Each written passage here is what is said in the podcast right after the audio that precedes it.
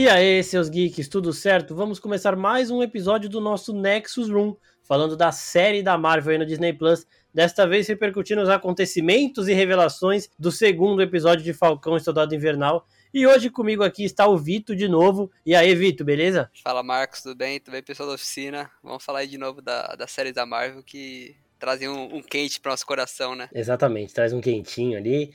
Eu queria antes, avisar, antes avisar vocês aqui que o vídeo de primeiras impressões já foi postado no nosso canal, então corre lá para ver o vídeo antes, porque esse episódio do nosso podcast aqui é mais que um complemento àquele vídeo, é a gente falando um pouco mais aprofundado de alguns temas do episódio e não do episódio em si. A gente vai falar do episódio, claro, rapidamente aqui, só para saber o que o Vitor achou, mas a minha opinião sobre o episódio total você vê lá no vídeo. E aqui eu vou falar sobre os novos personagens que foram introduzidos hoje, né? Nesse episódio de Falcão aí, que foram alguns personagens, não poucos, e também sobre alguns personagens que a gente já tinha conhecido no primeiro episódio, que foram aprofundados aqui hoje. Antes de começar a fazer isso, eu quero saber de você, Vitor, o que você achou do episódio como um todo. Esse segundo episódio de Falcão, você achou melhor que o primeiro? Mesmo nível? Como é que foi? Cara, eu acho que manteve o nível do primeiro, sabe? Eu já gostei bastante do primeiro. E nesse eles resolveram trazer mais camadas, assim, né? Tanto pro novo Capitão América, né?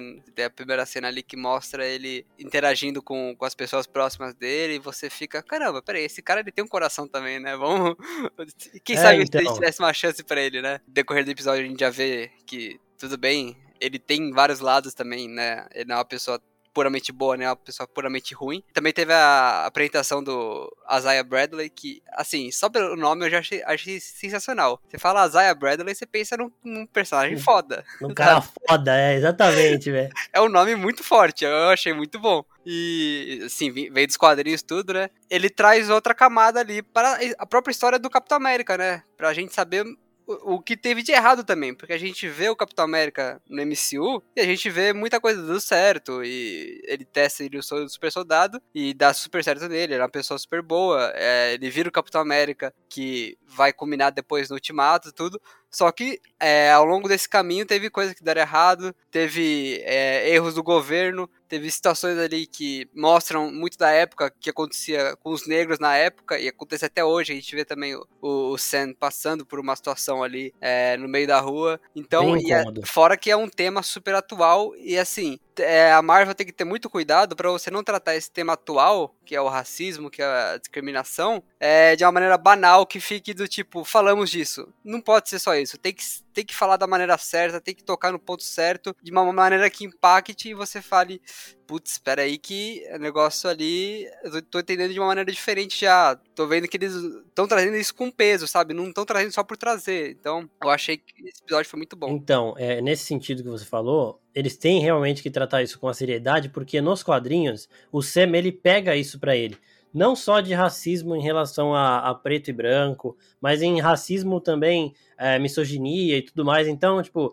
ele defende imigrante, ele defende todas as minorias possíveis nos quadrinhos, porque ele não tem mais que ser o Capitão América da América como um todo, né? Ele tem que ser, ele, ele se vê mais como um Capitão América dessas minorias, porque ele também passou por tudo isso. O Steve Rogers nunca passou por isso. Né? Ele teve lá os seus problemas, o Steve não tem culpa nenhuma de nada disso, mas ele não passou por isso, então ele não tinha como também é, entender esse lado, até pela, pela, pelo ano que ele nasceu, pela época dele. O Sam viveu tudo isso, então ele vai combater principalmente isso. E foi isso mesmo que você falou. Tem uma cena até que ele tá conversando com o, o agente americano, né?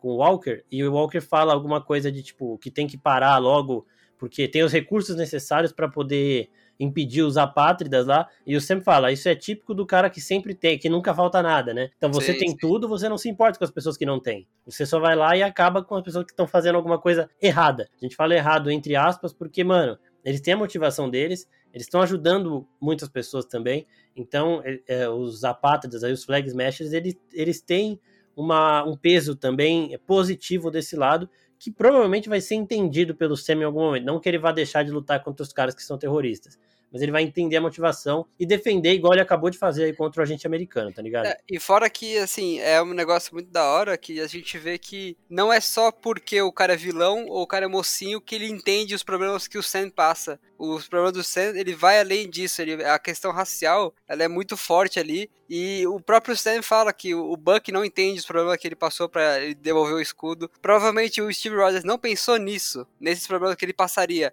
ao dar o escudo pro Sam.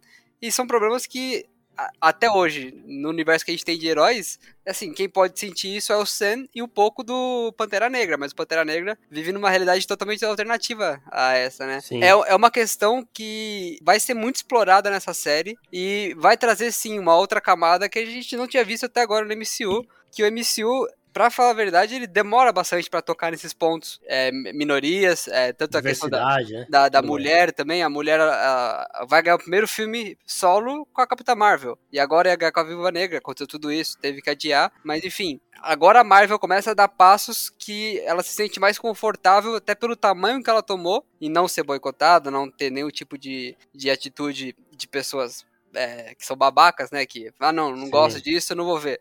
A Marvel tá numa, num tamanho hoje que ela consegue lidar com isso e consegue também impactar com, com o tamanho que ela tem dentro dessas causas. Exato. Eu, eu não culpo a Marvel por ter demorado tanto. Se a gente for ver, é, Capitã Marvel demorou 10 anos desde o começo do CM para sair. Teve toda a treta do Kevin Feige com o outro executivo da Marvel que tava lá que foi demitido, que ele não queria fazer Capitã Marvel porque ainda tem esse problema que tem muita gente em Hollywood que não pensa dessa forma, que não, não se interessa com representatividade. Mas assim, eu entendo o que a Marvel fez. Ela pegou um universo para atrair todo mundo e agora que ela já tem esse universo estabelecido, ela faz essas pessoas preconceituosas, os babacas e tudo mais, terem que engolir isso, tá ligado? Se vocês quiserem continuar assistindo essa obra-prima que eu faço, e que eu faço bem pra caralho, vocês vão ter que aceitar e vocês vão ter que entender que é assim que funciona agora. E vai continuar tendo cada vez mais, é, chorando ou não. Todo mundo fala de boicote de Capitã Marvel, você entra em grupo de Facebook, é um, uma galera destilando um ódio absurdo, e o filme passou de um bilhão de bilheteria. Sim, tá ligado? Sim. Indiscutível. Pantera Negra também passou de um bilhão de bilheteria. E falando em Pantera Negra que você falou lá, comparou o T'Challa com o Sam,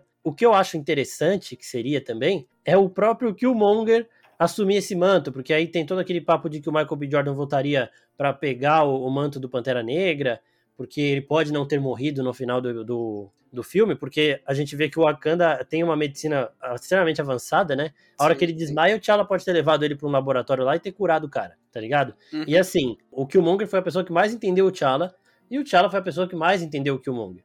Eles tiveram uma conversa ali no final que você vê ali é, um compreendendo as motivações do outro, tanto que depois o T'Challa faz o que o Killmonger queria que ele fizesse, não da forma radical que o Killmonger queria fazer, mas ele acha um meio termo ali e abre o Wakanda, né? Então eu acho que, além do Michael B. Jordan ser um puta ator, que seria a, a, melhor forma de você seguir com esse manto.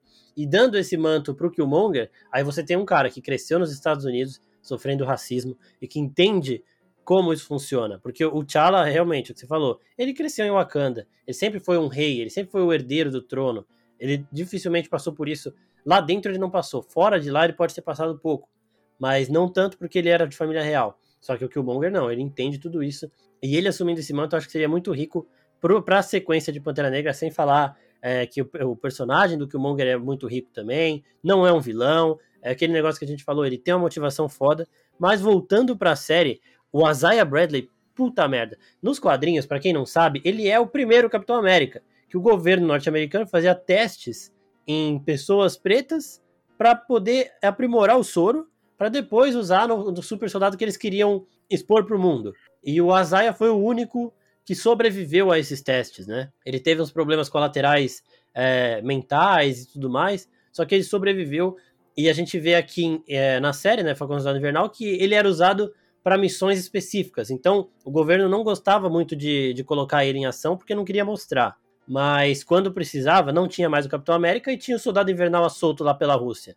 Eles precisaram colocar ele lá e eu queria muito ver ele arrancando o braço do Buck. Ele, só essa, essa fala dele, eu arranquei metade desse braço aí, pelo visto ele cresceu de novo. Eu já falei, caralho, eu preciso ver essa porra, velho. Preciso ver agora.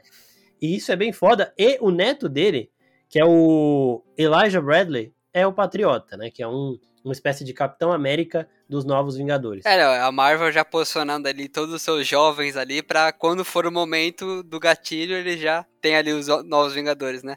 Mas a parte do Isaiah Bradley, é, dá até para comparar, né? Hoje a gente tá gravando isso no dia que saiu o trailer de Esquadrão Suicida, é como se ele fosse o Esquadrão Suicida da, da Marvel ali, né? Na, nos anos 50 ali, onde vamos mandar esse cara ali, ele é, ele é bom no que ele faz, ele consegue bater de frente com o próprio Soldado Invernal, mas também se te perder ele, paciência, até porque a gente mantém ele em cativeiro, mantém ele preso aqui, né? Ele fala que ele ficou preso durante 30 anos.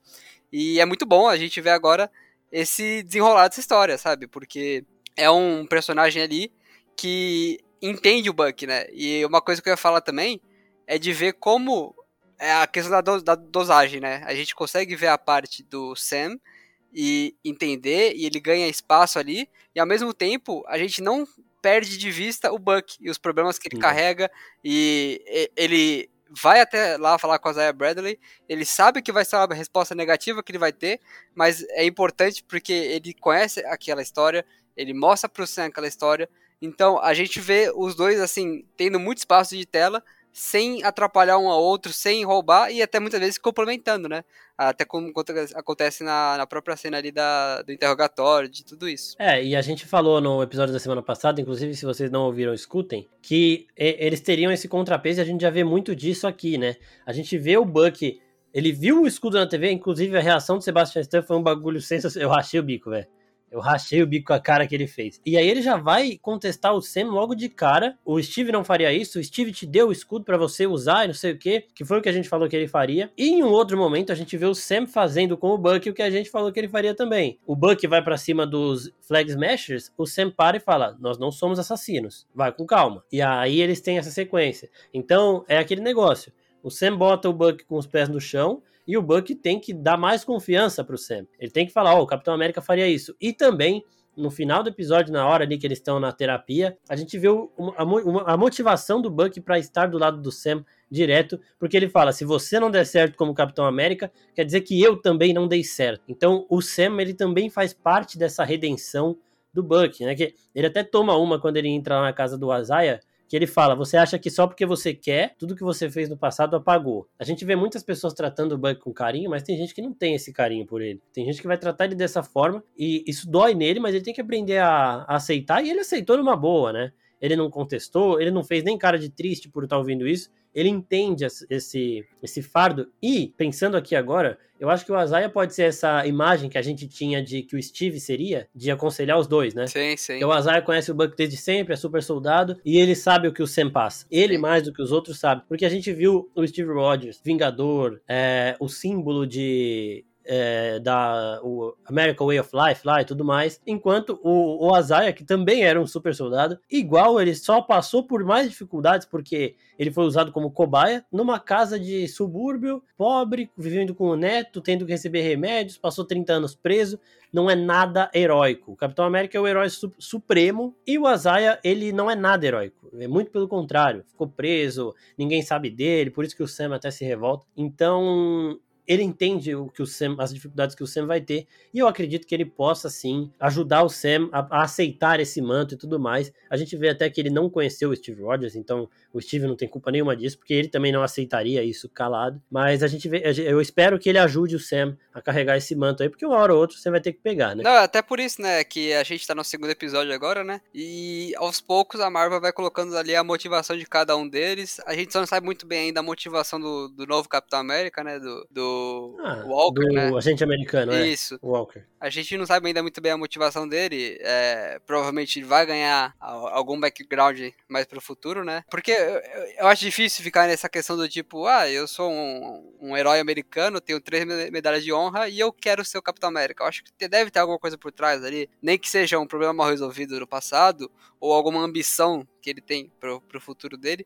Mas de resto, da série, a gente já vê todo mundo bem posicionado. É, o, o Buck e o Sam agora, eles querem descobrir mais sobre o passado do, do, do, do Buck, né? Que ele, tanto que eles Sim. vão ali falar com, com o Barão Zemo. Zemo. A questão também de, de assumir o manto, de to, toda, toda aquela, aquela prévia que existia da série de é, do que seria, vai se confirmando. Que é a dificuldade uhum. dos dois de lidar com isso, o Buck ainda tentando lidar com, com a mente tranquila dele. A gente vê ele falando pela. Acho que é a primeira vez ele se autodenominando de lobo branco, né? Sim, é, e, ele fala que ele é o White Wolf. Ele fala. Então, é, é, é um pouco dessa, dessa transformação. A gente vai vendo isso aos poucos acontecendo. E eu acho que daqui pra frente, do terceiro pro quarto episódio, a gente já vê um pouco mais de ação e um pouco mais do, do mainstream da série, né? Porque assim, eu falo a verdade que eu, eu, eu senti um pouco o ponto fraco da série até agora são os apátrias. É, eu acho que fica muito ainda jogado na série. Eles aparecem fugindo duas vezes, eles aparecem se escondendo, mas é, ainda não tem um desenvolvimento maior ali, entendeu? Eles mostraram a personagem principal, ela recebeu uma mensagem, mas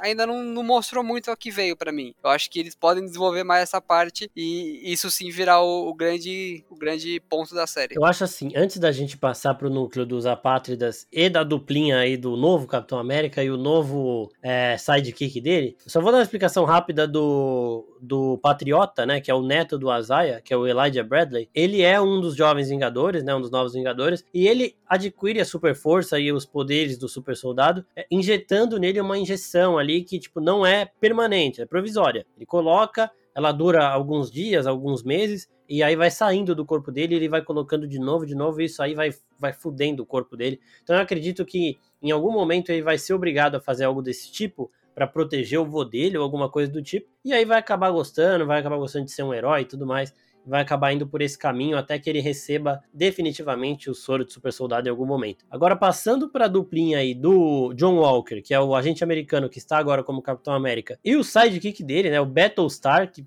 puta, velho. Outro momento que eu rachei o bico com o Buck foi a hora que ele escuta o nome do cara e ele quer descer do carro, porque puta nome escroto, velho. Nos quadrinhos, o John Walker, ele, ele assume o manto de Capitão América e depois vira o agente americano, e esse Battlestar, ele é um sidekick deste Capitão América do John Walker. Ele é um Buck, porque nos quadrinhos o Buck ele era o nome dado aos sidekicks do Capitão, né? Então todo Capitão América tinha um Buck do seu lado. O Buck Barnes era o Buck. Né?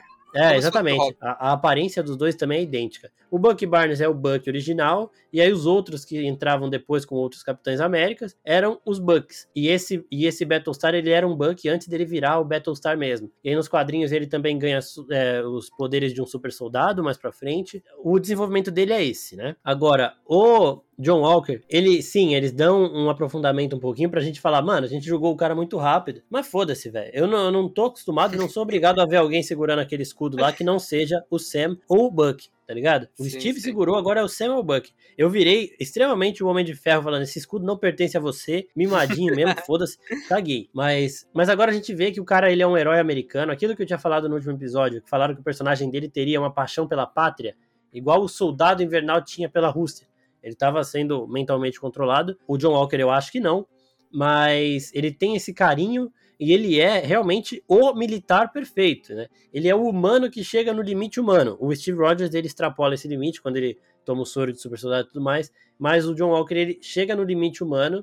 Ele é o único soldado que tem três medalhas de honra e ele é muito jovem para isso. Então a gente entende até ele aceitar esse manto e eu acho que o arco dele vai ser de se provar tão bom quanto o Capitão América porque a gente vê que ele não é ruim, né? A gente vê que ele quer no começo fazer amizade com o e com o Buck. A gente vê que ele respeita o Steve Rogers, falando que ele não é o Steve Rogers. Ele sabe que ele não é o Steve Rogers, ninguém é. Ninguém vai levantar o Mjolnir ali só porque segurou aquele escudo, tá ligado? Então a gente vê esse lado dele também tentando fazer tudo para ajudar e tudo mais. Mas a gente percebe que, mano, a paciência dele também acaba e ele vai se colocar nessa posição de liderança sim, porque o Capitão América dele é um Capitão América que manda. O, o Steve era um Capitão América que lidera, né? Ele aparentemente vai ser o cara que manda. Ele foi lá, tirou o Buck da, da, da condicional, porque ele quis tirar. Ele foi lá, falou para os caras trabalharem com ele, porque ele quer que trabalhem com ele. Quando os caras falaram que não vão trabalhar com ele, o Sam e o Buck falaram: a gente, a gente trabalha sozinho. Aí ele falou: então não se mete no meu caminho.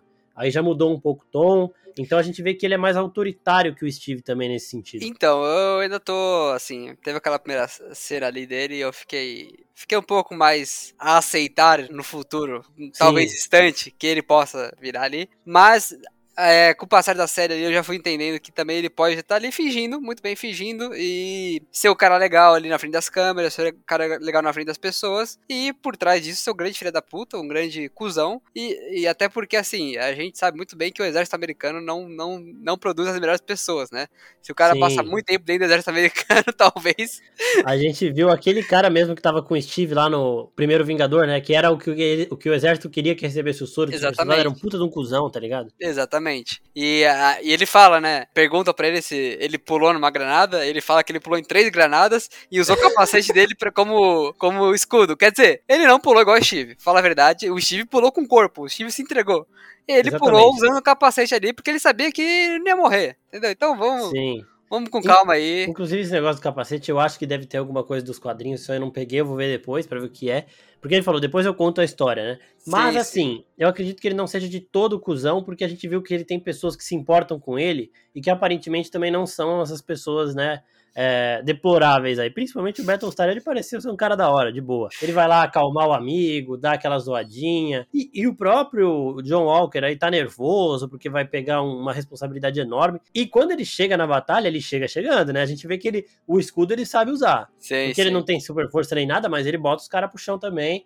A hora que fica só ele e o Battlestar, aí o negócio já complica um pouco. Mas ele chega sabendo usar o escudo, então ele treinou e tudo mais. Só que assim, eu jamais vou aceitar esse cara com o escudo do Capitão América.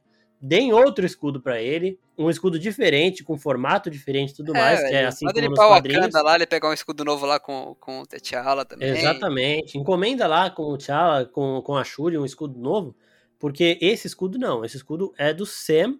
No máximo, se o Sam não quiser, dá na mão do Buck. Mas é do Sam. Ele pode pegar outro escudo e assumir outra identidade, não de Capitão América, que eu, eu acho que vai acabar acontecendo dele assumir o agente americano e ser meio que esse anti-herói, sabe? É o cara que vai ajudar quando precisar, mas vai ser meio cuzão, vai ser meio ranzinza. Então acredito que eles vão caminhar para esse ponto, até porque a gente viu muitas imagens de trailer com o Sam já com o escudo, né? Eu Sim. acho até que ele vai acabar dando esse escudo de bom grado. Eu achava.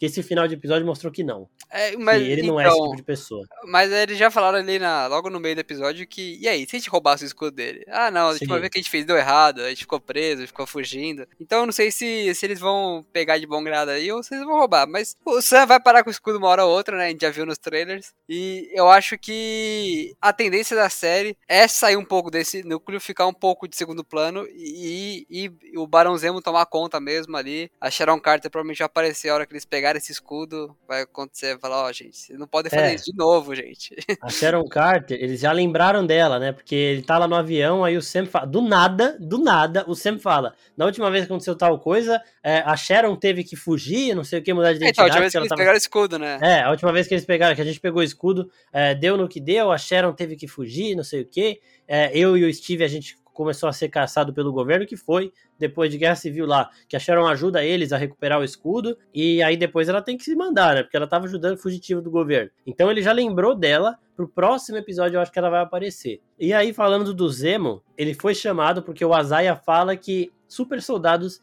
geralmente têm conexão com a Hydra.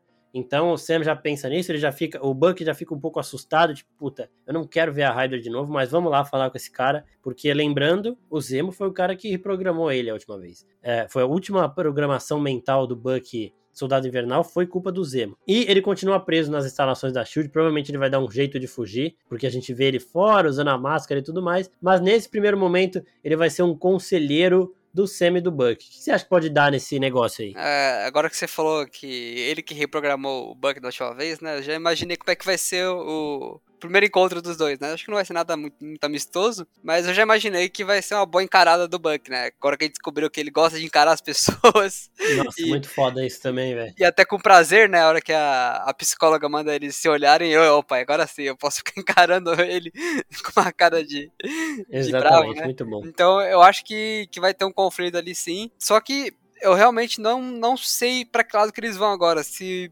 eles vão conseguir. Se o próprio Buck e o Sam vão liberar o, o Barão Zemo por alguma negociação ali, se eles vão, aproveitando que eles vão roubar o escudo, fazer um monte de coisa errada, né, ali fora da lei, se eles liberam mesmo o Barão Zemo ali por um, com, alguma negociação direta com o Barão Zemo. Mas certamente a, Sharon Carter vai aparecer, não sei se no próximo ou no quarto episódio, para limpar alguma merda que eles vão fazer, né? Porque Sim. eles estão doidos pra fazer alguma merda. E ela, é, a gente falou também num outro episódio que ela vai ser tipo a tia, né? A pessoa que vai botar os dois, falar, mano, para de brigar, para de fazer merda. Mas assim, eu acho que o que vai acabar acontecendo, eu tava meio difícil de entender como é que o Zemo ia sair. Eu acho que vai ser isso. O Zemo não vai tentar um acordo legal com eles, porque o governo jamais deixaria. O cara quase fudeu com os Vingadores. Simplesmente ele colocou o Capitão América e o Homem de Ferro pra lutar. Então, isso não vai acontecer. Mas eu acho que o Zemo pode virar pros dois e falar: Ó, eu tenho coisa para falar para vocês, sim.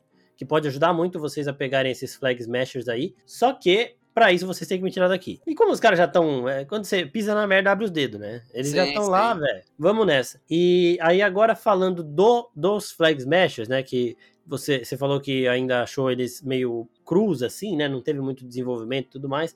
Eu tô gostando de ver que todos. Isso, isso foi legal, né? Todos ali são super soldados. Aparentemente, é, não dá pra gente saber se é permanente ou não, porque pode ser também eles injetam algum tipo de soro que eles conseguiram roubar de alguma instalação da Hydra, porque eles são na Europa, né? E tudo mais. E a gente viu eles roubando vacinas a gente não sabe para que, que servem essas vacinas. Se são é, doses e doses de super soro, mesmo para eles continuarem fortes e continuarem tentando ajudar a causa de libertar o mundo das barreiras e das bandeiras, ou se são vacinas que eles vão simplesmente, simplesmente levar para uma população que precisa de alguma vacina específica. Mas eu achei legal a forma como a população vê essas pessoas. Não, eles chegaram... podia trazer essas vacinas para o Brasil, né? Tá precisando aqui, né? Exatamente. Se for da tá Pfizer, precisando. da Coronavac aí. Tá... Aí eu pensei nisso na hora, falei, mano, essas vacinas, tá muito atual isso aí, velho. Será que é vacina da Pfizer mesmo? É, então. Da Pfizer não é porque precisa de frigorífico, né? Os caras levaram tudo errado, mas pode ser uma Coronavac. eu acho assim, eu gostei de ver isso, né? Eles estão na, na Alemanha e um cara dá a casa para eles arrumadinha com comida, aquele quarto extremamente aconchegante, tá ligado? Fiquem aí, é, vocês são heróis da gente, não sei o quê. E quando eles vão fazer uma ação, chega muita gente para ajudar a tumultuar ali, para eles conseguirem escapar. Então isso eu achei bem da hora. E eu fiquei curioso para saber duas coisas. Quem tá mandando mensagem para Carly e quem são aqueles caras que chegaram depois ali para combater os que mataram um, né? Porque a gente lembra aqui, e eles deixaram isso bem claro hoje, que super soldado não é a prova de bala. O cara vai com o peitão aberto lá enfrentar os caras tudo armado, velho. Não deu nem pro começo. Sim, sim. O próprio, o próprio Steve Rogers, né, sofreu lá com os tiros em, em Soldado, Invernal. A questão do, do, deles ajudando a população, eu, eu acho que pode ser um bom, um bom ponto ali pra, pra não ficar num, nos caras que só querem é, bagunçar o mundo, só querem voltar ao que era ser antes, é, no meio do blip, né? Entre os dois blips ali. E quem mandou a mensagem, eu acho que provavelmente é o Walker agindo por fora ali da, Puta, do que pode ser legal. Porque ele mesmo falou que ele tem os meios dele de de agir. Caralho, é ele conseguiu rastrear o próprio Sam, quando ele foi ali encontrar com o pessoal. Então não duvido nada que ele conseguiu o número dela em algum lugar, sabe? É, e ele tá ali querendo ameaçado, tipo, ó, se entrega aí que vai ficar melhor pra você, entendeu? Sim. Eu não vou. E aí, quando ela se entregar, ele aparece ali só pra fazer o mais fácil ali de tipo, ó, conseguir pegar, capturar ela. Então, eu provavelmente eu acho que é ele. Nossa. Até porque não teve, não teve, não teve outra pessoa a ser apresentada ainda que tem ali um, esse poder de. Caralho. De intima, intimidar as pessoas, Isso sabe? Seria foda. Ele ter sob o controle dele uns mercenários ali que trabalham por fora do, do exército americano, que inclusive foram aqueles caras que tentaram pegar eles antes, né? O cara, o, uhum. o chefe ali daquele, daquela galera que chegou, ligou para alguém e falou que eles não conseguiram chegar a tempo e tudo mais. Então, realmente, a gente tem um head aí, alguém que tá por cima, e não é o Zemo, que o Zemo tá preso. Então, mano, eu não tinha conseguido pensar ainda em quem seria, e você falou que pode ser o John Walker. Eu acho muito possível. Até porque ele contou ali que ele rastreou o Asa Vermelha, né? Sim. Só que não teve nenhuma comprovação, sabe? A gente pode achar que ele deu essa jogada pra tipo, ah, não, eu sabia que, que ia acontecer isso porque eu rastrei você. Mas na verdade, ele sabia da operação toda. Era. E ele só afastou ali os dois. É só uma desculpa plausível, né? Pra, pra achar os isso. caras. Puta, isso seria foda. Porque, assim, isso. ele quer combater os apátridas porque ele ama a América, né? Os Estados Unidos, a América do Norte. Então, é, é do interesse dele acabar com isso de todas as formas possíveis. Então, ele vai tentar legalmente, tomar um pau, e vai tentar ilegalmente. Só que eu não sei se a Carly sabe realmente quem é ele, né?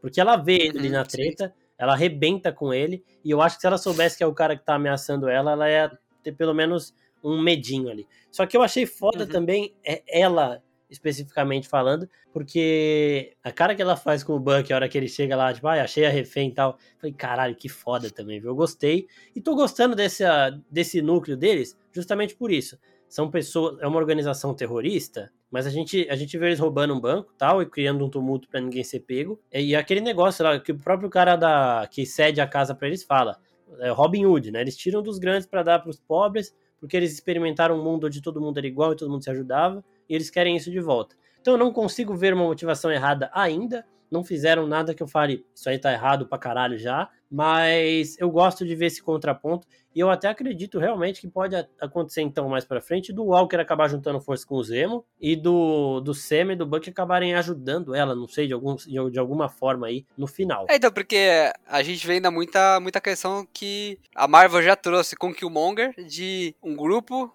é, que não segue as, rei, as leis, não segue os governos, mas que no fundo quer ajudar as pessoas. Ali só tem que dosar pra saber se, pô, peraí, isso aí também você tá ajudando as pessoas aqui, mas você também tá fudendo as pessoas desse lado, entendeu? Sim.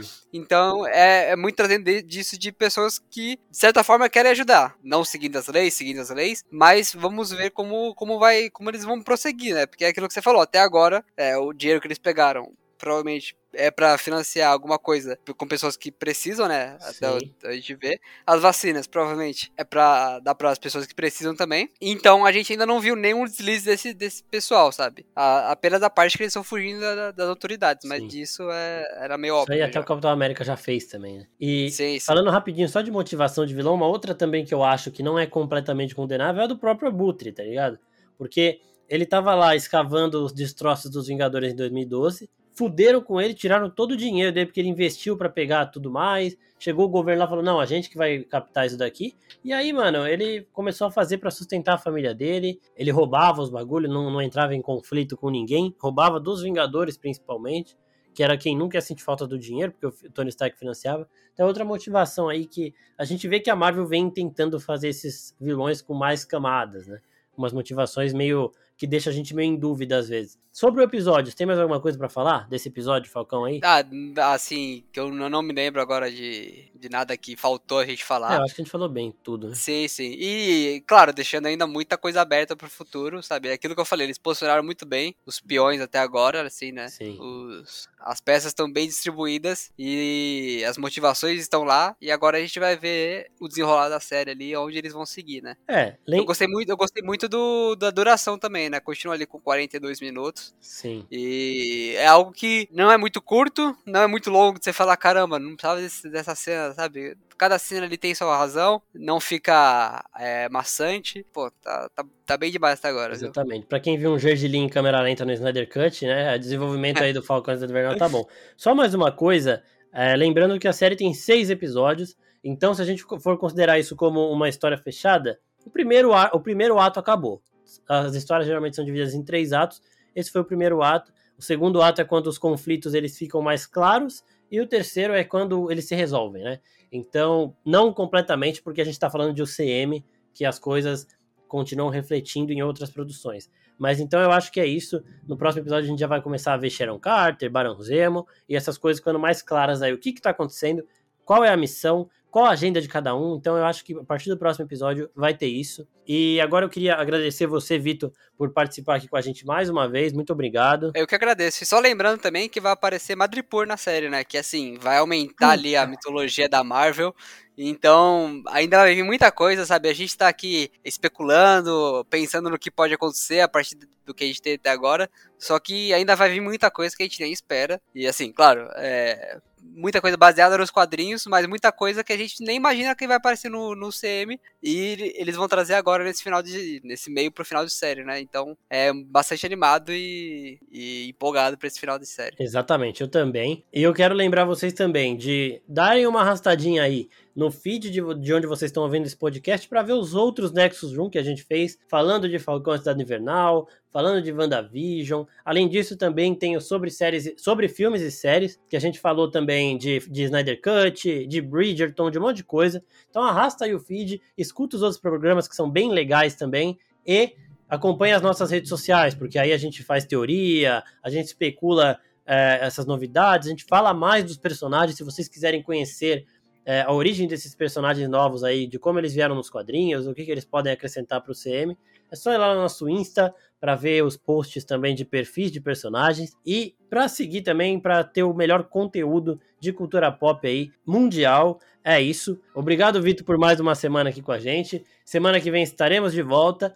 E é isso, pessoal. Até a próxima. Tchau, tchau. Valeu!